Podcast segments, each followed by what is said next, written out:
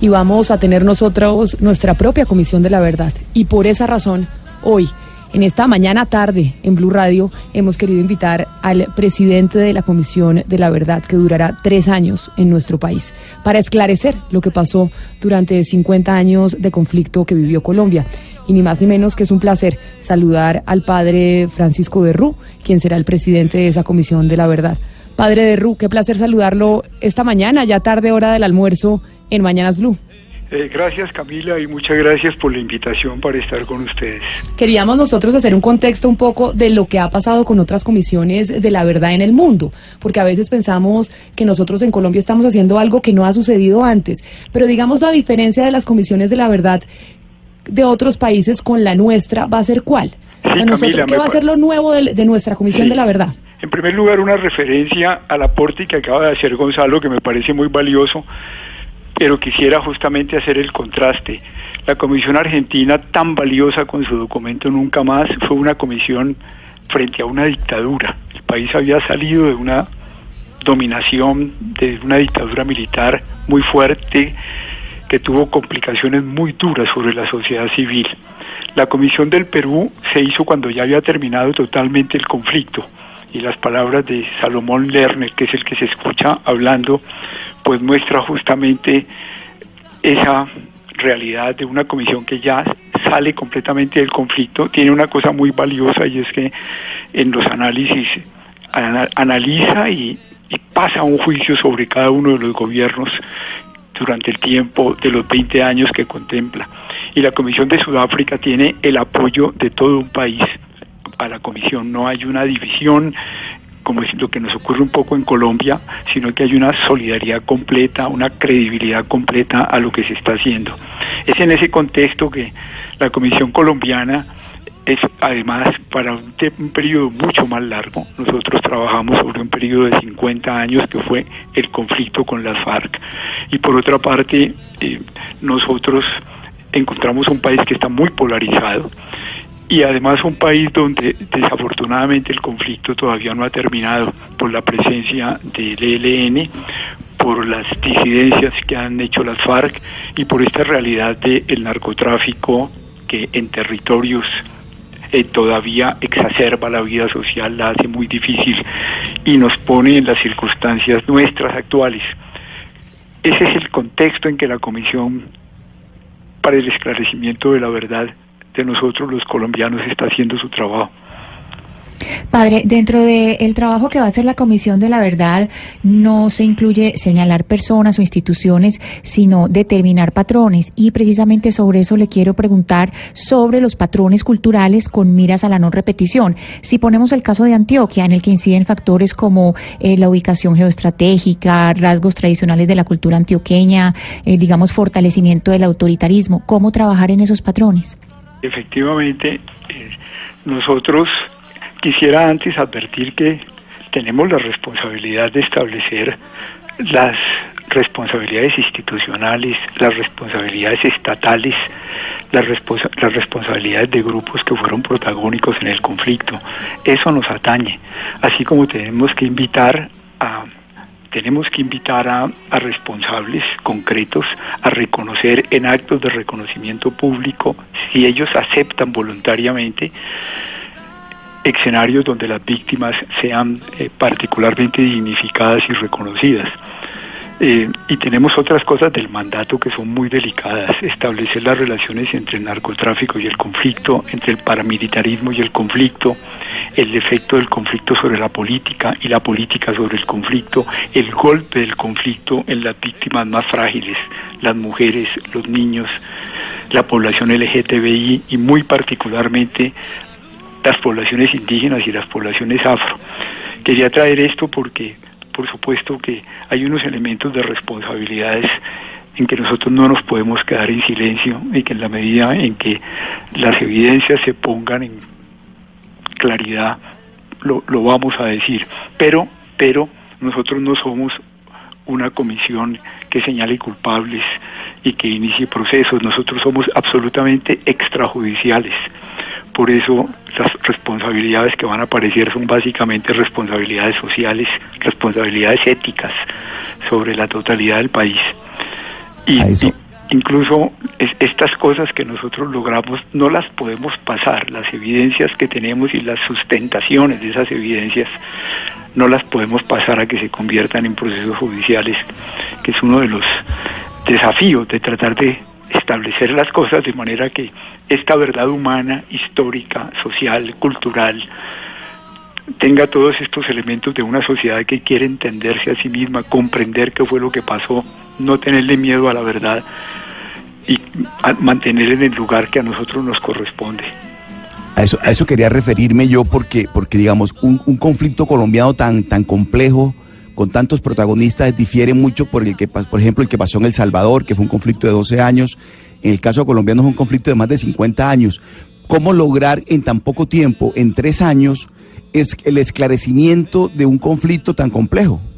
Una de las formas, por supuesto, corresponden a la metodología que estamos trabajando y por eso la referencia a los patrones, que después de escuchar a las víctimas y de manejar la cantidad de información extraordinaria que hay en Colombia sobre el conflicto, tesis de grado, libros, la información recogida por la unidad de víctimas, el extraordinario trabajo del Centro Nacional de Memoria Histórica, centros de investigación como el CINEP, pero como muchos otros en el país. A partir de todo eso nosotros queremos tratar de poder tener una comprensión explicativa. A eso nos referimos con los patrones, comprensión explicativa interconectada de elementos explicativos, la cultura, la política, la economía, eh, los procesos eh, particulares de cada territorio para tratar de entender qué fue realmente lo que ocurrió. Eh, y, con mucha conciencia de que tenemos que escuchar a todas partes, hemos estado en el periodo de alistamiento, que es lo que hemos tenido hasta, hasta pasado mañana que empieza la dimensión pública de la comisión escuchando a todo el mundo, las víctimas de todos los lados, los em, grupos de empresarios muy significativos, escuchando al ejército y a la policía, escuchando por, eh, por supuesto a las, al partido de las FARC, escuchando a las víctimas eh, de las FARC, escuchando a los sindicatos, a las comunidades indígenas, a los afros. Hemos empezado, esta es la primera vez que una comisión de la verdad hace eso, el proceso de consulta étnica a fondo, de manera que la voz de los indígenas y de los afrocolombianos sea la voz de ellos mismos y la forma como ellos se presentan ante el conflicto. Don Francisco, dentro de la Comisión de la Verdad tiene que existir la palabra perdón. Sin el perdón, ¿la comisión puede funcionar? Eh, mire, le, agradezco mucho la, la, referencia al perdón. Eh, por supuesto, por, por, mi, por mi vida espiritual y por mi responsabilidad espiritual, yo le doy una importancia inmensa al perdón. Pero el perdón no se lo puede manejar de una manera sistemática como el resultado de, un procedimiento establecido por cualquier comisión en cualquier parte. Y quisiera llamar la atención sobre eso. El perdón es, es un milagro. Que, que, que las personas que cometieron barbaries pidan perdón es un milagro. Y que se perdone es también un milagro. Quiero decir, hay una dimensión de gratuidad absolutamente libre. Usted no puede obligar a nadie a perdonar. el perdón es siempre una decisión absolutamente individual. Perdón, por supuesto, no significa impunidad, no significa silencio sobre la memoria, significa la absoluta decisión de hacerle el bien a quien te hizo mal, de no ser vengativo, de incorporar a la sociedad a quien te hizo sufrir, de construir con la persona que te había golpeado y que te había sometido a, realidades ignominiosas y muy dolorosas. Y la comisión tiene que trabajar por la convivencia en los territorios, por la reconciliación en los territorios. Y en el trasfondo está esa posibilidad. Padre, eh, apareció en el mercado editorial una obra fantástica que muy seguramente usted debe conocer, incluso dominar. Se llama Justicia Transicional y las Comisiones de la Verdad, del profesor Jorge Enrique Ibáñez Najar. Él estudia cerca de 100 comisiones de la verdad, algo así, decenas de comisiones de la verdad a lo largo y ancho del territorio mundial, del planeta. Y una de las eh, tesis que maneja es que eh, existe un factor común denominador y es que todas las comisiones terminan siendo inicialmente eh, extrajudiciales, es decir, que cuyos resultados no pueden hacer parte de un proceso penal individualizado o personificado no obstante lo cual, eh, lo que terminó sucediendo y es que por la ausencia de pruebas en cada uno de esos procesos penales individualizados, pues los juzgadores terminan acudiendo a la verdad de las comisiones de la verdad y por esa vía terminan convirtiéndose en pruebas para judicializar a personas concretas. Con ese contexto le pregunto, ¿qué garantías tenemos los colombianos de que esta comisión que usted preside no va a ser eh, digamos, no va a servir de prueba para la judicialización de casos concretos y particulares? Le agradezco mucho la pregunta porque nos ayuda a todos a entendernos. La experiencia de las comisiones de la verdad que fueron muy discutidas por quienes prepararon lo que se llama el sistema colombiano de verdad, justicia, reparación y no repetición, dio como resultado el establecimiento de lo que nosotros tenemos, que es un sistema completo que lo constituyen la Justicia Especial para la Paz, que es la JEP, la Comisión de la Verdad y la Unidad para la Búsqueda de Personas Desaparecidas. Nosotros trabajamos unidos y justamente para responder a ese problema tan serio que usted está presentando. Nosotros trabajamos al lado de la JEP y nosotros trabajamos con la unidad y formamos una totalidad orgánica. La JEP se encarga de que no haya impunidad en estos procesos y establece una justicia que es la justicia típica de la paz, la justicia transicional. No me voy a detener en esa justicia, pero es allí donde en este proceso quienes cometieron crímenes de lesa humanidad y crímenes de guerra llegan y donde también voluntariamente pueden llegar los terceros. Nosotros establecemos ya no la verdad jurídica, sino la verdad histórica y la verdad humana de lo que ocurrió en todo este proceso, por supuesto con sus elementos políticos, antropológicos, culturales. Y la unidad de búsqueda de personas desaparecidas toca lo que es más doloroso. Estamos hablando de, por este momento, de 82 mil personas desaparecidas en Colombia y de las familias que siguen buscando dónde están, cómo los vamos a encontrar. Y en estas cosas estamos absolutamente conectados, conectados en las bases de datos, conectados en la responsabilidad de cada quien para que cada parte cumpla lo que le corresponde. En las otras comisiones de la verdad todavía no se tenía esta claridad de que era indispensable tener la totalidad de este engranaje, que entre otras en nosotros también incorpora la unidad de víctimas para buscar que sean las víctimas finalmente reparadas. Padre, eh, ¿Cómo va a ser la mecánica de la Comisión de la Verdad? O sea, ¿cómo hace una persona que lo está oyendo para tener acceso a esa comisión? Porque uno desde acá la ve como lejana, como, como una gran comisión de sabios que va a funcionar ¿cómo? ¿Cómo van a interactuar ustedes con, con la población en Colombia? En primer lugar, nosotros estamos abriendo las casas de la verdad. Ya estamos abriendo nueve. En este, ya empezamos a principios de este mes entonces estamos en las grandes regiones de Colombia.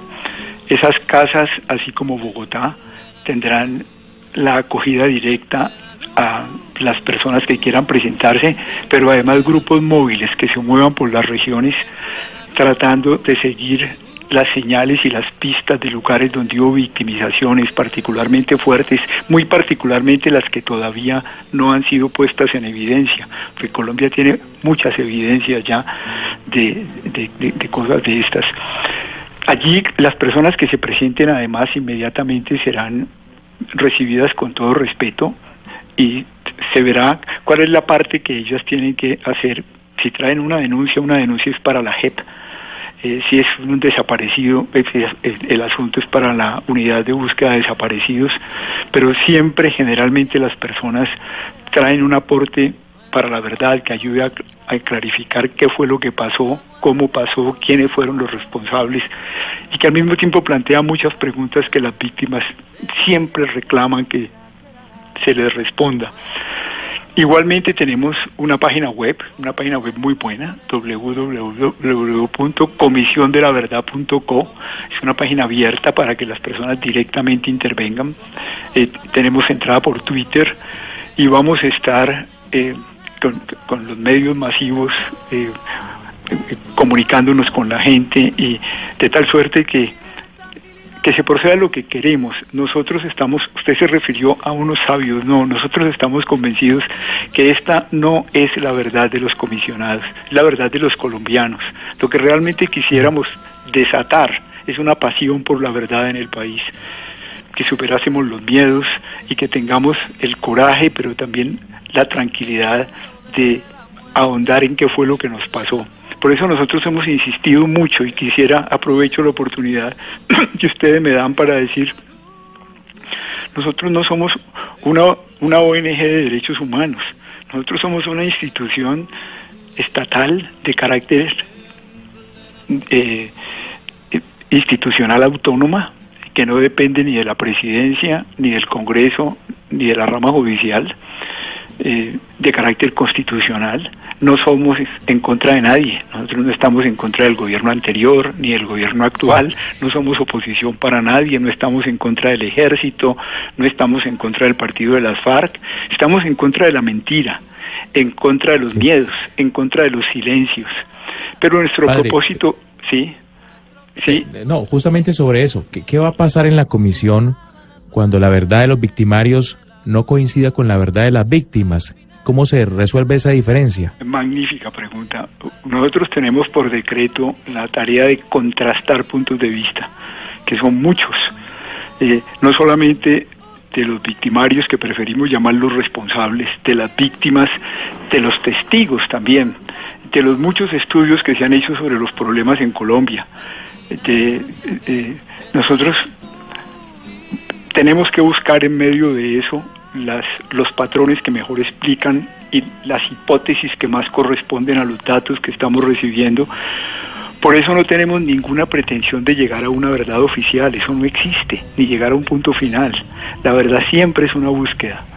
Y, y lo que dejaremos al final es un camino abierto, esperamos con sentido, con, con, pleno sentido de las cosas, un camino que, que lejos, esta es una de las cosas más difíciles, ustedes me comprenderán, Queremos avanzar hacia una verdad rigurosa, dolorosa en muchos momentos, seria, lo más rigurosa posible, pero que lejos de acrecentar entre nosotros las polarizaciones, las venganzas, las indignaciones, nos inviten a comprendernos, a, captar quiénes somos nosotros y qué fue lo que nos pasó, cómo, cómo pudimos llegar a, nueve millones de víctimas, entre las que eh, o nueve millones de sobrevivientes. ¿Cómo fue posible pasar por más de dos mil masacres? ¿Cómo fue posible pasar por, no sé, dos mil, tres mil, cuatro mil falsos positivos? ¿Cómo tuvimos más de treinta mil secuestros de los más espantosos, por tremendamente agresivos contra la dignidad humana? contra el dolor de las familias y los más largos del mundo, 13 años, 14 años. ¿Cómo vimos a tantos campesinos reventados por las minas antipersona? Es decir, ¿cómo fue posible que Colombia se metiera en esto y que todavía no hayamos sido capaces de salir de esto? Necesitamos una comprensión de la sociedad muy honda para, para que todos, de todos los lados, campesinos, Padre Francisco, yo le tengo, eh, tengo dos dudas con respecto al rango de acción de la Comisión de la Verdad, en el sentido de lo que usted nos está explicando. En primer lugar, es, bueno, es, es muy claro que ustedes no tienen poder judicial, pero queda esa verdad ahí. Y mi primera pregunta es sobre el papel de la Corte Penal Internacional, si podría entrar a mirar eh, todo lo que va a quedar de la Comisión de la Verdad. Y también sobre el rango de acción, la temporalidad, porque es que la temporalidad de ustedes es de tres años, pero el sistema integral eh, tiene pues la, la, unidad de búsqueda de personas desaparecidas que tiene 20 años para operar, eh, la JEP que tiene 10 a 15 años y ustedes son tres. Entonces, eh, son esas dudas en cuanto al rango de acción. Parece que, me parece que lo que, lo que estás diciendo plantea un problema real. Nosotros estaremos solamente tres años y la unidad de búsqueda y la JEP eh, se prolonga desde allí en adelante. Las comisiones de la verdad en todo el mundo han sido de tiempos limitados. Un poco se han hecho dentro del planteamiento de queremos un aporte de la verdad para alimentar procesos ulteriores. Eh, pero ninguna ni siquiera ha tenido la extensión que va a tener la de Colombia. La, la peruana eh, duró más o menos un año y ocho meses, la la guatemalteca duró creo que dos años, la, de Sudáfrica duró un año. Eso es lo típico de las comisiones de la verdad. Y, por supuesto, si uno se pregunta semejantes problemas tan profundos, ¿los vamos a resolver en tres años? Imposible. Eh, y luego está la otra pregunta, que es la pregunta de la posibilidad de que las cosas que nosotros pongamos a la luz se conviertan posteriormente en procesos jurídicos.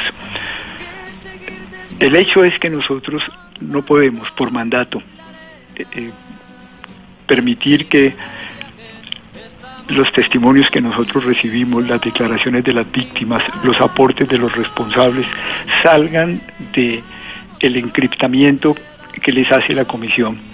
Nosotros, a partir de esos elementos, haremos explicaciones de fondo, estableceremos las responsabilidades estatales e institucionales, pero nosotros no podemos soltar esa información.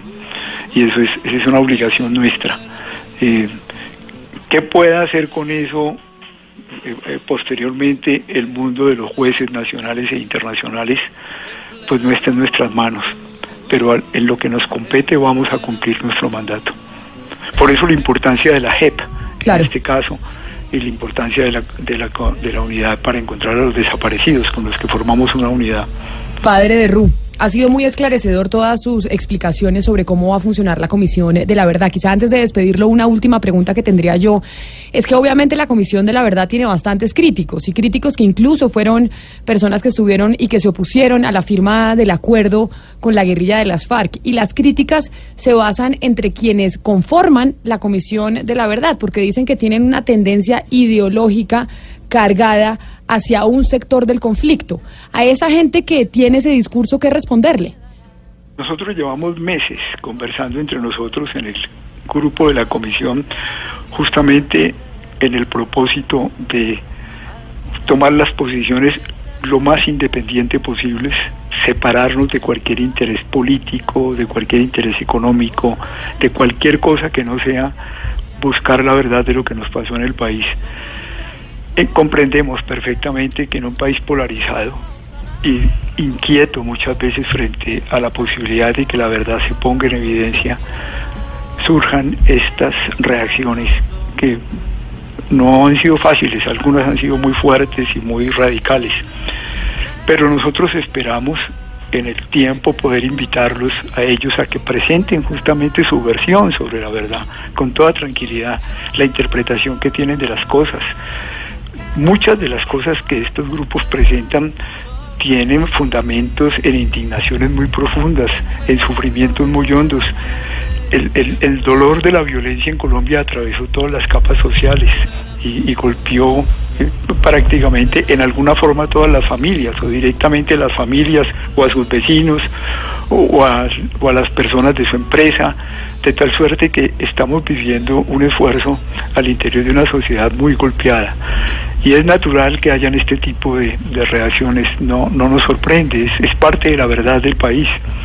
Pero eh, francamente, si quisiera decir, el, el, equipo de los comisionados, ninguno de los comisionados eh, eh, milita en ningún partido político, la, la, disposición es, es muy seria de, enfrentar el, desafío que tenemos.